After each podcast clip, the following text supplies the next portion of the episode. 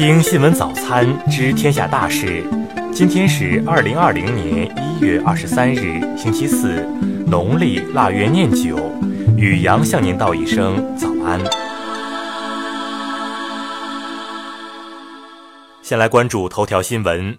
昨天，武汉抗击疫情的一线传来好消息。昨天下午，抗击疫情的一线传来好消息：武汉大学中南医院使用 ECMO 设备，成功救治一名新型冠状病毒感染的肺炎重症患者，属湖北省首例。ECMO 即移动心肺仪，又称人工肺、体外肺膜氧合的简称。是把血液从人体引流出来后，在体外进行氧合后，再回输到体内，起到替代正常肺功能的机器。ECMO 通过替代正常肺的功能，可以让我们的肺充分休息。等我们的肺恢复好后，能够重新为我们的机体所使用的时候，ECMO 就可以撤下来了。武汉大学中南医院急救中心副主任夏健说。ECMO 近几年在急症、重症治疗中都得到了广泛应用，在本次新型冠状病毒感染的肺炎患者中还是首次使用。目前已在各大定点医院治疗中应用于新型冠状病毒患者中的重症中的危重症患者。再来关注国内新闻，中国疾控中心二十二日表示。新型冠状病毒的来源是野生动物。根据目前的流行病学认知，新型冠状病毒对于儿童等年纪小的人不易感染。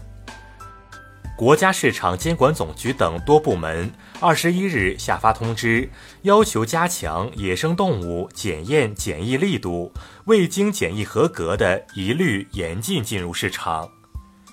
近日，财政部与医保局联合印发通知，要求各地医保及财政部门要确保确诊新型冠状病毒感染肺炎患者不因费用问题影响就医。二十一日，第二批国家组织药品集中采购拟中选结果发布，三十二个品种采购成功，价格平均下降百分之五十三，最高降幅达到百分之九十三。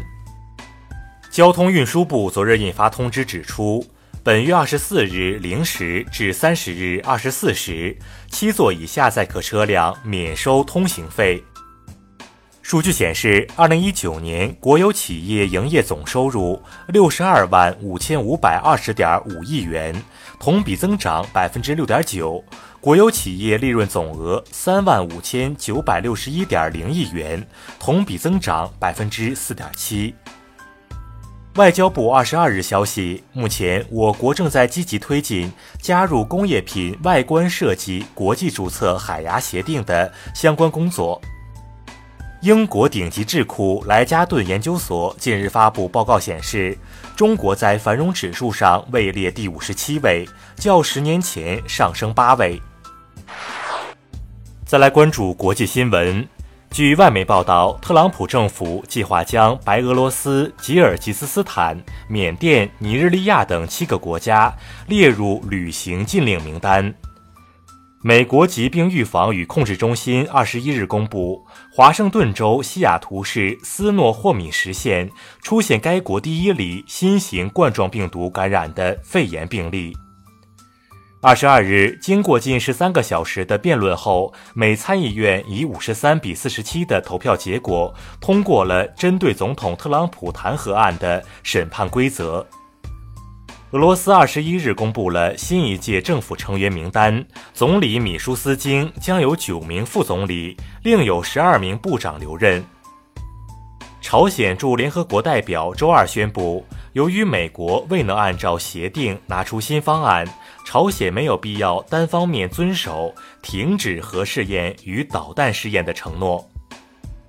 韩国央行二十二日称，初步估计，二零一九年国内生产总值增速为百分之二，是近十年来的最低值。日前，法国、德国、比利时、荷兰、葡萄牙、丹麦、希腊和意大利宣布，在政治上支持在霍尔木兹海峡建立欧洲海上侦察团。日本废弃物工学研究所二十一日发布估算数据称，全球一年产生的垃圾总量将在二零五零年达到三百二十亿吨，是二零零零年的四点二倍。再来关注社会民生新闻，为遏制新型冠状病毒肺炎疫情扩散，武汉市近日出台多项举措，包括对进出武汉的私家车辆进行抽检。春节文化旅游惠民活动延期等。针对网络传言，钟南山建议盐水漱口防病毒。昨日，院士团队正式辟谣称，新型冠状病毒侵犯的部位在呼吸道，漱口没有办法清洁呼吸道。二十二日，北京检方对在朝阳医院内行凶的犯罪嫌疑人崔振国批准逮捕。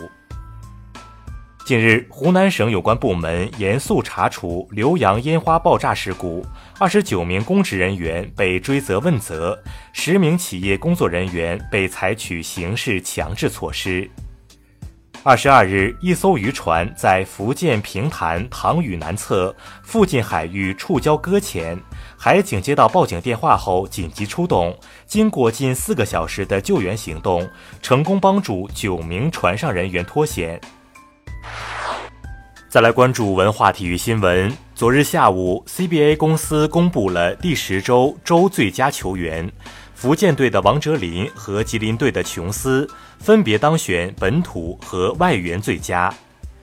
二十二日，第八届中日韩新春围棋争霸赛战罢，卫冕冠军韩国朴廷恒九段执黑中盘战胜中国柯洁九段，获得该赛事三连冠。国家版权局二十二日表示，中央广播电视总台二零二零年春晚相关节目已被列入重点作品版权保护预警名单。